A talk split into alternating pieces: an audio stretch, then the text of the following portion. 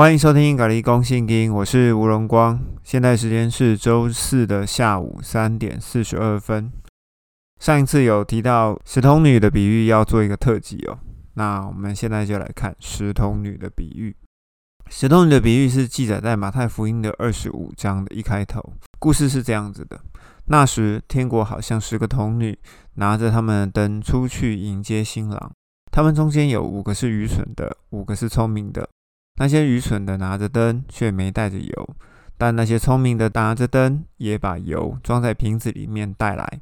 新郎很晚还没有到，他们都打瞌睡，而且睡着了。半夜有人喊叫：“新郎来了，快出来迎接他！”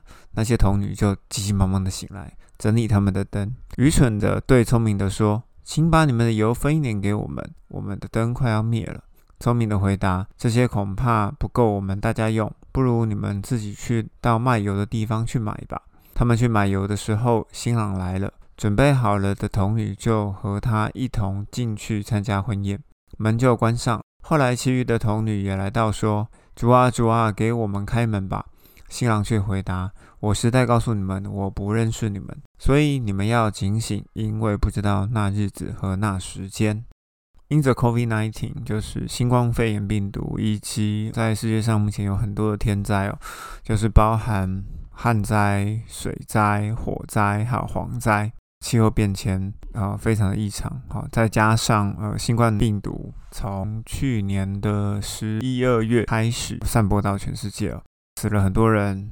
最近石通女的这个故事呢，又开始热络了起来。那有一些教会呢，就会讲说，储备的那一桶油就是圣灵，我是反对的。怎么说呢？等一下再告诉大家哈。那另外也有人说，我们要精心祷告，好，在家在教会祷告，那这个也是不对的。那为什么不对呢？等一下再说。那我们来讲十童女里面的一些分析。十个童女哦，就代表其实是有很多地方来的人，那他们带着灯出去哦，就代表说。带着灯出去，出去的意思就是要离开原本的地方，就是原本居住的地方、原本的家、原本的教会。所以这十个童女呢，会从原本的地方离开。离开呢，是要到一个地方去集合。其实他们的目的只为了要躲避灾难，是要躲避什么样灾难呢？这个部分我们就要讲到启示录的部分哦。那我们一个一个来我们会先提到无花果树的功课，这个在马太福音其实也有提到哦，就在二十四章的最后面。无花果树的功课其实就是无花果树长新叶的时候，你们就知道人子就在门口了。无花果树什么时候长新叶？哦，目前其实很多人都已经同意，以色列复国的那一年哦，就是一九四八年的五月。也就是无花果树重新长新叶的时候，那以色列是怎么复国的呢？哎，告诉大家一个小秘密哈，其实应该也是很多人知道的一个秘密啦。以色列的复国是美国跟苏联唯一的一次在联合国上的意见一致。那为什么可以让美苏两国的意见一致呢？而是因为哦，其实有一个英国的犹太双面谍哦，他们美国的原子弹实验室里面，然后呢，他把原子弹的机密丢给了苏联。我们可以去查考原子弹研发的进程，就是它的历史，你会发现到说，美国的原子弹当试爆了之后，隔年苏联马上就试爆成功了。所以说，其实真的是有一个犹太的间谍在里面。其实间谍不止一个啦，哈，但是这个是蛮关键的。那苏联就问他，你需要什么样的报酬？他就说，那我不要钱。好，那不要钱的话，那你要什么？他提出来要求就是在联合国提出以色列复国的这件事情，苏联必须要同意哦。所以苏联在那一次就投下了同意票，也就是说，在共产世界里面的头头投了同意票之后。也代表说，整个联合国的意见就一致，以色列就在一九四八年的五月，就在那个时间点就复国了。那从一九四八年复国了以后呢？呃，之前我们有提到，就同时在启示录的第三章的最末，老底家教会的时代也同时在那个时候开启。那老底家的时代呢，就是民治、民掌权、民主的一个时代。我们可以发现到，从那个时间点开始哦，民主的国家就一直在兴起。那甚至人民的意见哦，也越来越强盛哦。原本像台湾就只有三台电视，那慢慢的变成有第四台，然后现在进入网络，进入社群软体，只要你有意见，你就可以发声，人民的意见就变得越来越多，然后也越来越强壮。这个就是老底家教会的部分。刚刚我们有提到美国的强权的兴起哦，其实我们要看启示录的第六章以及撒加利亚书的第六章这两本书信。四个颜色的骑士，白、红、黑、灰，这四个颜色的骑士分别出现在以色列的西边、东边、北边跟南边。当启示录的第一印揭开的时候，也就代表说，在耶路撒冷的西边有一个强权哦，就会兴起。这个强权是擅长用远程攻击，因为他是手上拿了一把大弓。而且呢，头上戴着冠冕，而且胜了又胜哦，从来没有都没有输过。这一个国家呢，就是耶路撒冷西边的美国。美国的兴起呢，也的确是在二次大战后，也就是在一九四八年之后。那当然，国民政府来台，其实也就是在一九四八到一九四九搬前搬了一年哦，搬来台湾。从美国兴起以后呢，美国就开始做了一些事情，使得第二印。可以连锁的触发哈，来，我们来看看这个强权美国做了什么事情。因为美国跟苏联那个时候是世界的两强嘛，分别代表了民主以及共产的阵营。那个时候呢，美国当然就是视俄国为头号敌人。那美国的做法是什么？就是联合中东与中国来制衡苏联，好，也就是我们知道的冷战时期哦。差不多从一九六零年到一九七零年左右，这件事情就开始了。因为美国要联合中国，所以呢，在一九七一年的时候，台美断交，也代表中国跟美国的建交。美国的冷战时期防御网这样子就拉开来，联合中东跟中国来制衡俄罗斯。没想到，本来想说这一条阵营要拉得非常的久。后来呢？从一九八零年左右啊，有十一个共产的国家接连的瓦解跟垮台哦，包含波兰啊、捷克啊等等，有很多这样子的政权就这样瓦解了。最后一个呢，就是在一九九一年底哦，戈巴契夫宣布解散苏联，美国呢当时就突然间失去了目标哈，原本经营中国跟经营中东经营很长的一段时间哦，将近有二十年哈。美国突然失去了目标，那当然，美国在经营中国的同时，阿富汗、伊朗这些国家都是美国所扶持的跳板，呃，应该说就是制衡苏联的跳板。美国既然失去了苏联这一个最大的目标之后，哈，苏联解体失去了这个目标之后，美国就没有再继续的挹注中东，或者是说挹注中国。那时候中国其实还很弱。美国一直不把它当做是一个假想敌，可是呢，中东很快的就跳了起来哈，就是在这十年里面，因为你要知道，中东的国家在长期吃美国所供应的军火啊、训练啊、资金，这些中东国家都从美国得到很多的好处，得到这些好处，他们自然希望说可以继续得到好处，像伊朗啊、好阿富汗，他们就变成由爱转恨，从由爱转恨之后呢，他们就想报复美国。九一一的恐怖攻击开始啊，就是中东国家的一个反扑。这个反扑呢，就是代表着启示录的第二印的揭开。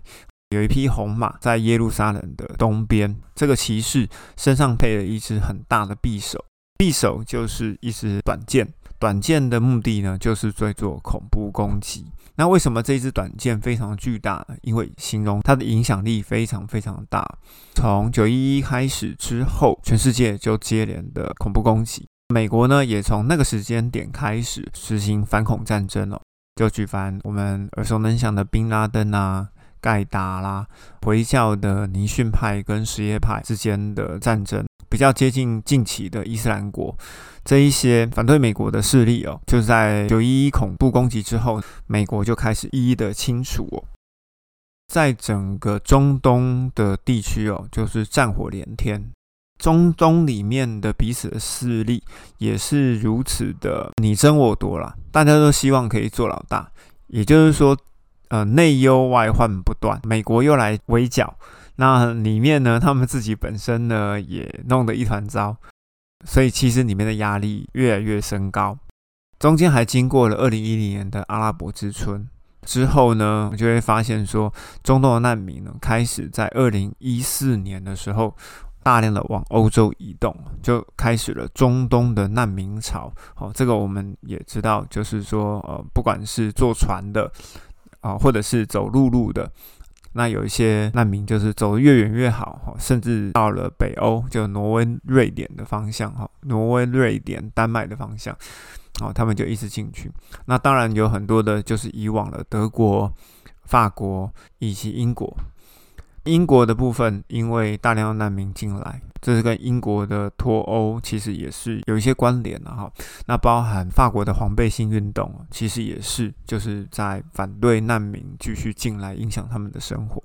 那德国因为掌控着欧盟最重要的钱的部分哦，欧盟的货币和，欧元就是在德国印的，所以说几乎德国讲什么哈，这个管钱的讲什么，大家都几乎都会听啊。德国就会讲说要把这些人通通都要收进来哈，可是你要知道，当难民一直进来的时候，欧洲其实也消化不良，所以就开始产生了刚刚所说的黄背心啊，然后还有英国的抗议运动，然后以及呃其他的一些好呃禁止难民再继续移往欧洲的的这样子的的活动。来到了二零一九年哈，其实我们可以知道，二零一九年非常的特别哈，气候的异常现象啊，不管是水灾、旱灾、火灾或蝗灾，啊，再加上年底的新冠肺炎病毒啊，整个散播在全世界，人类的粮食也慢慢的受到了影响哦。那再加上二零二零年为了因应 COVID-19 哦，就是新冠病毒肺炎。美国继续的在二零二零年的四月左右就开始 Q E 印钞，印到现在。虽然说反恐战争在二零二零年的三月份哦，美国正式跟阿富汗就签订了和平的协议。我们知道哈，其实灾难并不会就此结束哦。我们可以知道说，第三印就是黑马，黑马会发生在耶路撒冷的北边。耶路撒冷北边的方向其实就是指的欧洲。我们会知道说，欧洲的经济跟粮食哦会发生问题，只是什么时候会发生问题呢？其实没人说的准啊，这是一步一步的慢慢演进过去的，就好像说第一印演变到第二印，好，其实它们中间是有关联的。所以呢，从第二印引发第三印的时候，其实中间也是有关联的。为什么会发生在欧洲？你就会发现到欧洲的经济问题。如果你稍微有了解一下，好，欧洲的这个经济共同体，它与中国还有美国之间的关联哦，其实欧洲目前的状况其实非常的糟糕，好，尤其是在经济的状况非常的糟糕，尤其我们要特别注意的就是法国、德国以及英国这三个国家，什么时候会爆？其实说真的不知道哦。那嗯，快则二零二一吧，慢则二零二四。这个我没有在预言啊，哈，只是我一直在看欧洲到底什么时候会发生问题，哈，因为启示录所预言的下一个问题发生点其实就是在欧洲。那欧洲什么时候会出现问题，我不知道，反正我们就啊走着瞧就对了。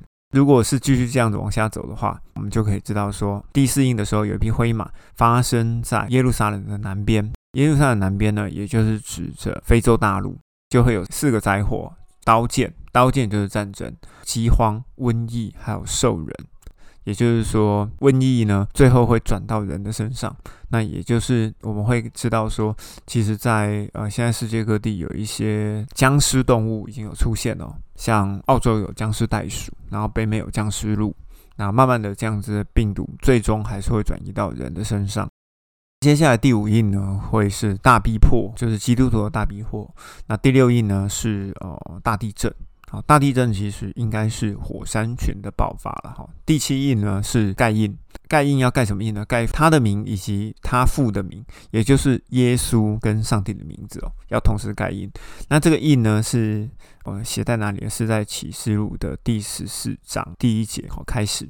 既然呢，七印里面哦有这么多的灾祸哈，我们刚有讲哈，美国的强权，中东的恐怖攻击，第三印是欧洲的经济跟粮食问题，然后第四印是战争、饥荒、瘟疫、兽人哈，就死亡。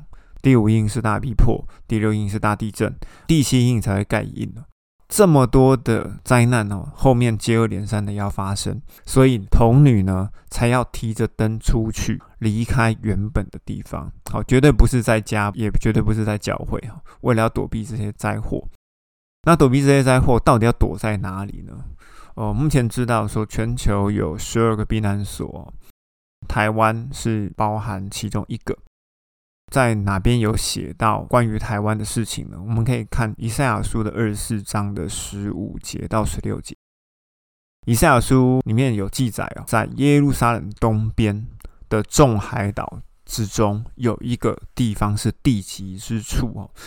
哦，如果你有世界地图哦，你可以把整个地图摊开来看一下，耶路撒冷的正东方哦，哦，其实就是远东地区啦。哈，远东地区其实就是像韩国、日本。菲律宾、台湾这些都属于远东地区，甚至哦，印尼哦，这些都叫远东地区，就是最远的东方哦的地区，远东地区好的众岛当中，东方的众岛当中，好就是第一岛链嘛哈。大家如果对战略啊有一点的概念的话，第一岛链就是从日本、琉球、台湾好一直到菲律宾哈，这样子一整排，一直到印尼这样子的第一岛链，好其实就是众岛。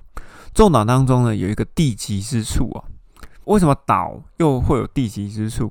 其实我们可以稍微去查一下关于地球科学的部分，你会发现呢，刚刚我们所提到第一岛链的部分呢，啊，所有的岛啊，都是海洋板块的岩浆所生成的岛屿。这个你们可以去查一下。只有台湾哦，是属于陆板块跟海板块同时结合在一起的。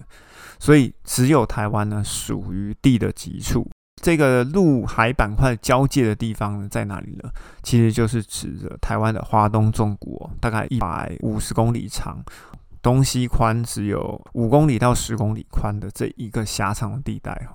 也就是说，这个地方其实就是上帝在以赛亚书里面定好的逃难的地方。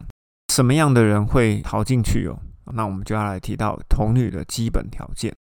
同女的基本条件呢，基本上他要是一个新约的完全人。什么叫完全人？完全人就是无瑕啦，没有瑕疵，没有瑕疵的人。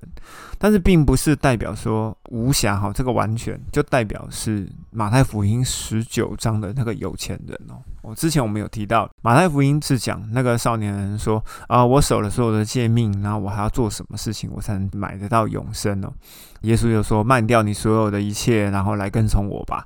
哦，那那个少年就忧忧愁愁的走了。耶稣当然在最后面有跟门徒回答说，在人不能哦，在上帝凡事都能。你要做到无瑕，其实呢就是有几个点必须要遵守。第一个，不染异教，也就是说，当你信了基督之后，你就不再跟异教沾染哦。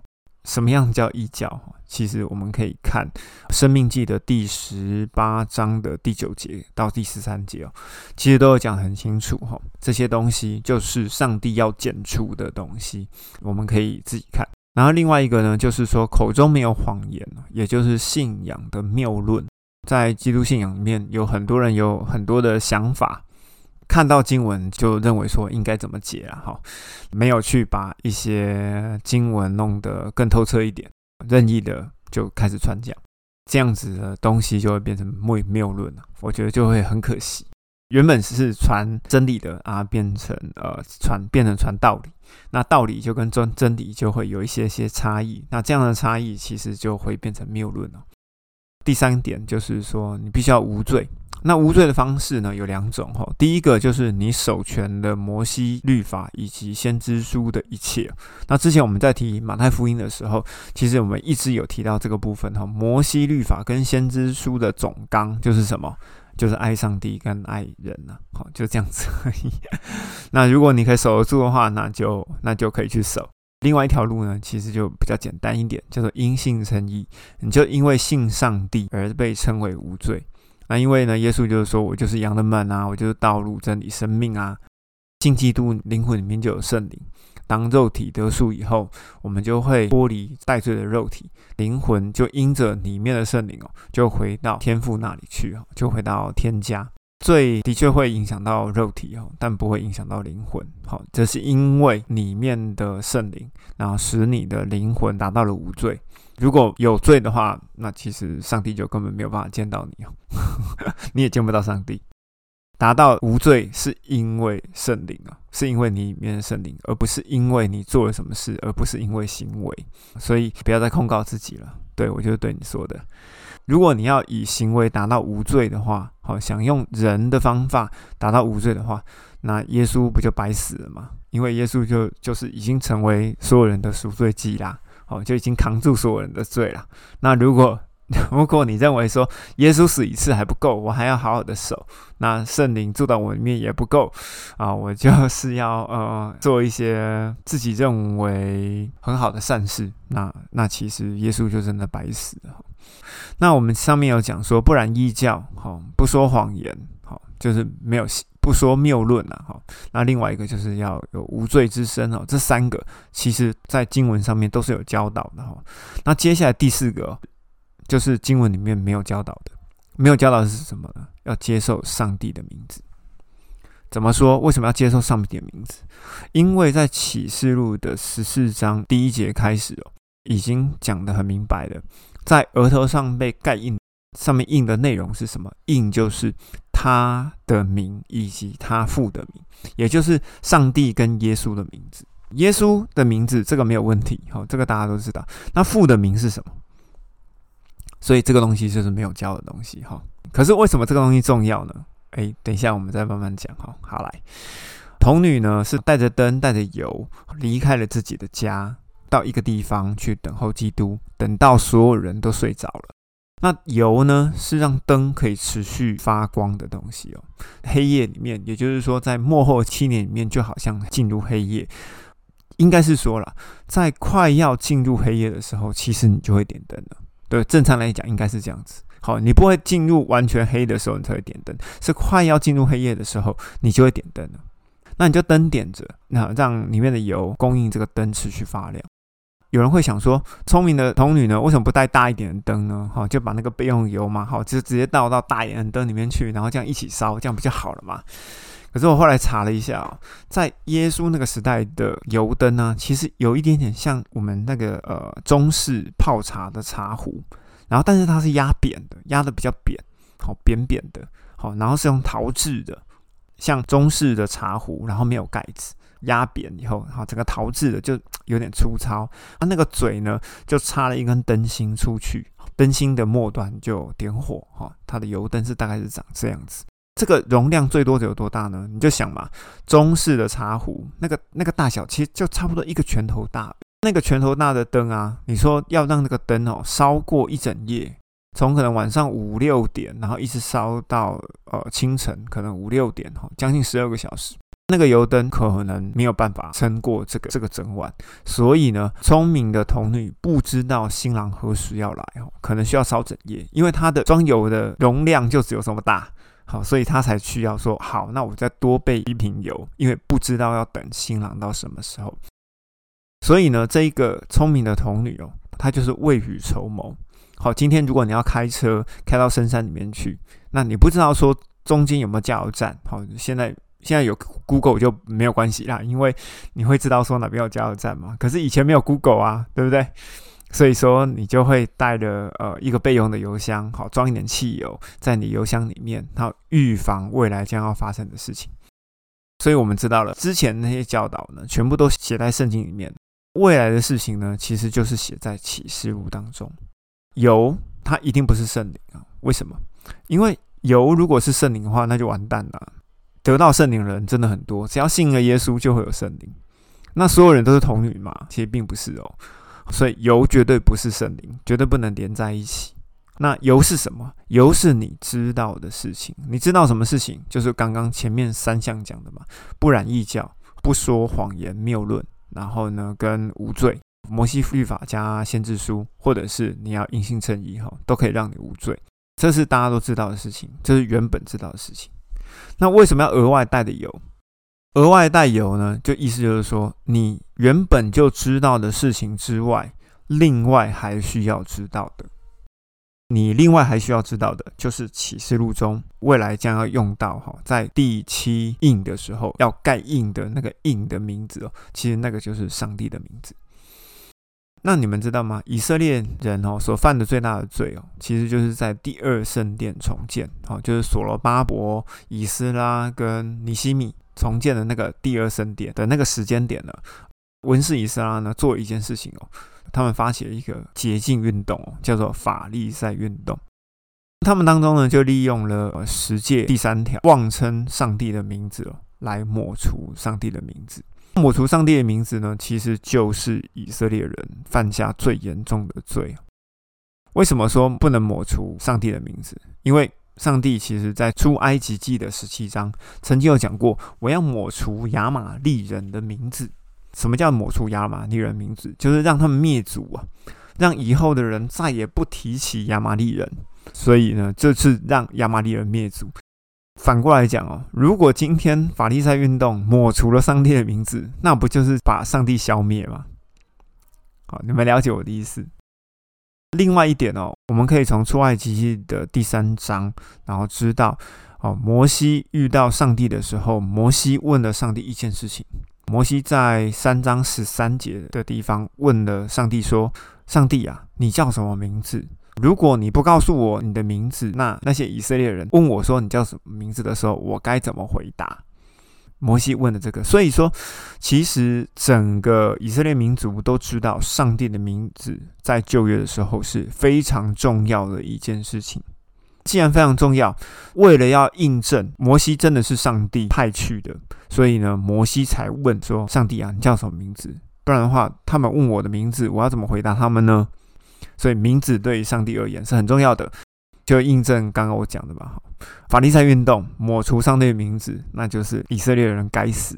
既然这样死了一半哈，死不透，所以呢，但以理书在九章的时候呢，又加了一个东西，就是说你要剪除基督啊，还要把基督再剪除啊，就是在表说罪加一等，我都亲自来了，然后你还杀我。所以把亚玛利人抹除了，就是灭族啊！抹除上帝名字呢，啊，也就是要把上帝消灭。那为什么这个名字很重要呢？我们简单讲哦，就是说，如果今天呢，你要认同这个名字啊，这个名字才会有办法盖在你的额头上。如果说这个东西你不认同，这个东西是没有办法在你的身上的哈。就好像我们大家都有上班，那我们上班然后会有一个名牌嘛。名牌呢，上面呢就是会有你的名字以及公司的名字。公司的名字就代表说我是这个公司的员工，就代表着说，呃，我认同这家公司。好，应该是这样子。也有些人会，嗯，不知道这个例子好不好？有些人会刺青，那刺青也是，如果你把一些花纹或图样刺在自己身上，代表说你一定是认同这个东西的，你才会把它刺在你身上嘛，对不对？所以说，在启示录的十四章，你要认同上帝的名。上帝跟耶稣的名字才会盖在你的额头上面。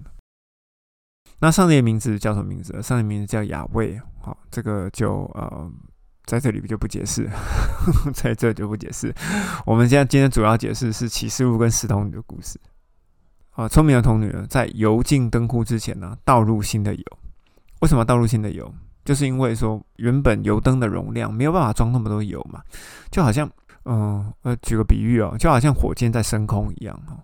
火箭升空是第一节要离开地球表面嘛，脱离地心引力，然后第二节呢才能把火箭推入太空啊。至于它要去哪里，就看说有没有需要第三节火箭。第一节当然是可以离开地球表面，第二节的这个推力啊，其实我觉得就好像呃，油尽灯枯之前，赶快再倒入新的油，让这个灯继续燃烧，好，可以达到目的地。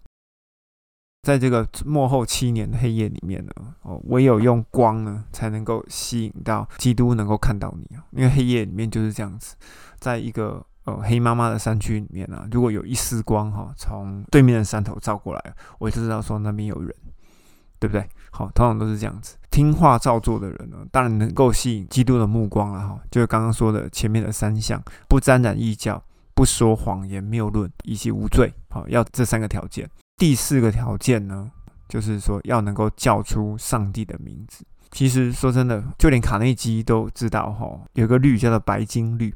白金律就是叫出对方的名字啊，就能吸引那个人的目光，因为名字就是个人的。我们家一个四岁的小孩，其实他自己也非常清楚哦，他自己的名字叫做什么名字。所以说，他和他的父的名啊，要盖印在额头上，你一定要认同这个名字，不然的话，这个名字是没有办法盖印在你的额头上的。七印通通接完了之后呢，盖印完了，后面就会接着就是七号。那七号呢，就会有假先知，就是假的伊利啊，在圣殿的祭坛前，好新的第三圣殿的祭坛前，表演火从天降。好，让圣殿启用啊，也就是黑夜的上半夜的开始。那我们当然知道，七号里面就在启示录里面就有形容，第一个就是彗星，第二颗陨石，第三个也是陨石，那第四个是天空变黑，第五个是冥王阿巴顿就要现身，第六印就是四魔，就是剩余的四魔要现身哈，也就是你想想看，总共有七个魔，就是第一个是海兽，第二个是陆兽，第三个是冥王。然后剩余四魔，四五六七啊，总共七个，总共有七魔，哦，总共有七个魔要统治这个世界。那到了第七号响的时候呢，诶，这个我们就要看参考几节的经文哦。这个时候就是背题的时候，铁上龙虾的四章十六节哦，其实就有提到，死人要复活，活人要改变，那要在空中与基督见面。那哥林多前书的十五章的五十一节，其实也有讲哦，最后一声号角响起哦，也就是在第七声的号角响起，好，四魔现身之后，死人也要复活，活人要改变哦。保罗不停在提这个事情，所以我们就可以知道哦，当耶稣复活的时候，为什么玛利亚没有认出他？因为耶稣复活了嘛，复活以后，他的原本的样式已经改变成另外一个样式哦。记载在约翰福音的二十章十十四节，玛利亚没有马上认出他，是因为耶稣的形象整个完全已经改变了，这是完全是另外一个形象，印证了之前前面讲的哈，《铁上荣家的前书以及哥林多前书所讲的，死人要复活，变成另外一个样式；活人要改变，也变成另外一个样子。好，所以复活的耶稣就是这样子，使得玛利亚认不出来。这些人跟两个见证人，就启示录十一章的两个见证人一起升天了之后呢，接下来就是他们就进入了羔羊的婚宴，在天上进入羔羊的婚宴哦，三年半的时间。天上在羔羊婚宴，那地上在干嘛？就是头上或者是手上就会出现有印的人，兽就要把六六的印呢盖在剩余的人的头上或者是手上哈。过了最后的七晚之后，基督就要领着斑马军团好降临在启示录的第十九章，好完成最后的角膜工作。所以呢，末世的教会呢，最重要的一个目标呢，其实就是自己背题，好就准备要自己背题。背题之后，后面就几乎就是 auto run。所以今天我们再重新再呃讲一下哈，就很快速的讲一下，童女要出去啊，出去就是要离开原本的地方。为什么要离开原本的地方？就是为了要躲避灾难哈。光七印的灾难已经够多了，而且后面是越来越大哦。第一个是美国强权，哈，中东的恐攻，这些我们都已经知道了。那第三个就是欧洲的粮食经济危机。那第四个呢，就是非洲战争跟瘟疫，还有兽人以及饥荒，哈，带来死亡的这个启示灰马。第五印呢，就是大逼迫。第六印就大地震。好，其实这些都是很大的灾难。躲过这些灾难之后，就会开始有该应的动作。因为第一号开始了，就是更大的灾难哈，就是有彗星、陨石，好，这些都要撞地球。希望大家呢都能活得被提。好，那今天的录音就到这边喽。好，谢谢大家。